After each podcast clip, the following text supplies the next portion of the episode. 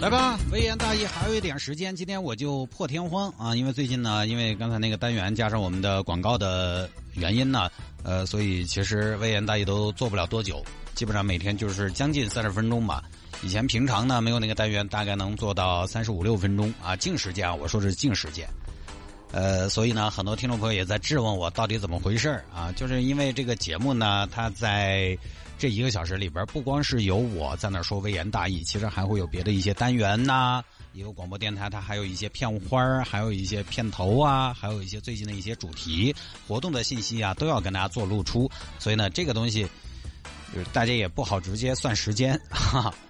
就昨天还有听众说：“汤哥，你变短了啊！”我说：“那是因为有些地方变长了，就是比如说广告呀，还有我们最近的活动确实也很多，品牌的东西呢也相对比较多。”最近呢，有听众朋友让摆一下浙江高考满分作文，这个我不太可能在节目里把这个作文直接给大家念出来，时间有限。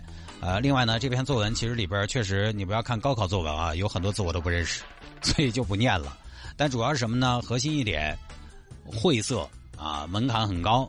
我觉得很多语文老师可能都驾驭不了那篇文章，不要说我们这种学渣，它里面有些比较生僻的词，你比如说性质，各位你知道什么意思吗？一个女字旁，一个幸运的幸。性质，性质的意思就是倔强刚直。那你说为什么不直接说倔强？那不是大家都能看懂吗？再比如说，他文中用了一个词叫“恳庆”，啊，不要问我怎么写，以我和你的文化，我也说不清楚，你也听不明白。这是什么意思呢？就是关键的意思。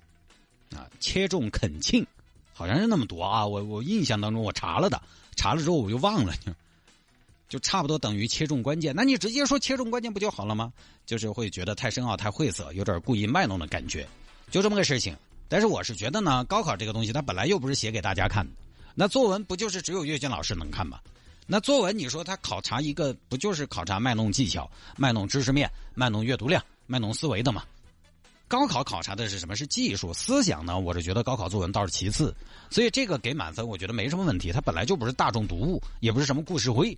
而且写作文这个事情，能写深奥的人多半也写得出浅显的，但是能写浅显的不一定能写深奥的。所以这个东西在高考作文里面有思想性，拿不准、把握不好，它就未必行。但是炫技总是可以，也没有错的。所以呢，我觉得完全可以理解。而且这个说说实话，说起来各行各业，你非得说的话，都有一些我认为是大可不必的词汇壁垒。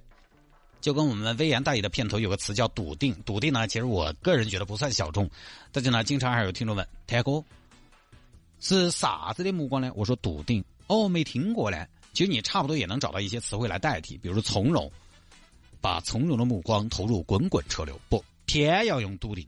好不容易我觉得有一个不那么常用的词必须用上，各行各业都一样，有一些术语明明可以用别的意思表达，但是呢，非要用黑话来说，比如说金融界的头寸。哈哈，我前段时间看原油宝那个事情，哎呀，我就看了好多好多头寸头寸头寸，哎呀，我就知道寸头，我到处看什么是头寸，什么是头寸，查来查去啊。当你觉得自己真的明白了的时候，你又会觉得不会那么简单吧？再比如说汽车界的推头，啊，你看推头头寸都跟发型有关啊，推头推头也跟寸头有关系。什么叫推头？啊，你就说转不过去嘛，对吧？那不就完了吗？不行，我就要说推头。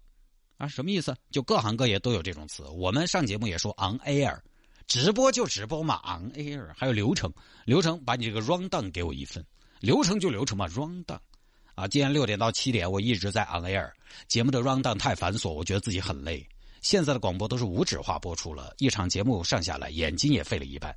你就直接说嘛，今天六点到七点，我一直在直播，节目的流程太繁琐，我觉得自己很累。现在的广播都是电子文稿了，一场节目下来，眼睛也废了一半，那不是一个意思吗？对吧？哪儿不清楚？同样的意思，呃，秀的不是很清楚，所以这个也正常，各行各业都一样，我觉得挺有意思。啊，回答高考作文，我觉得没得毛病，又不是写给大家看的嘛。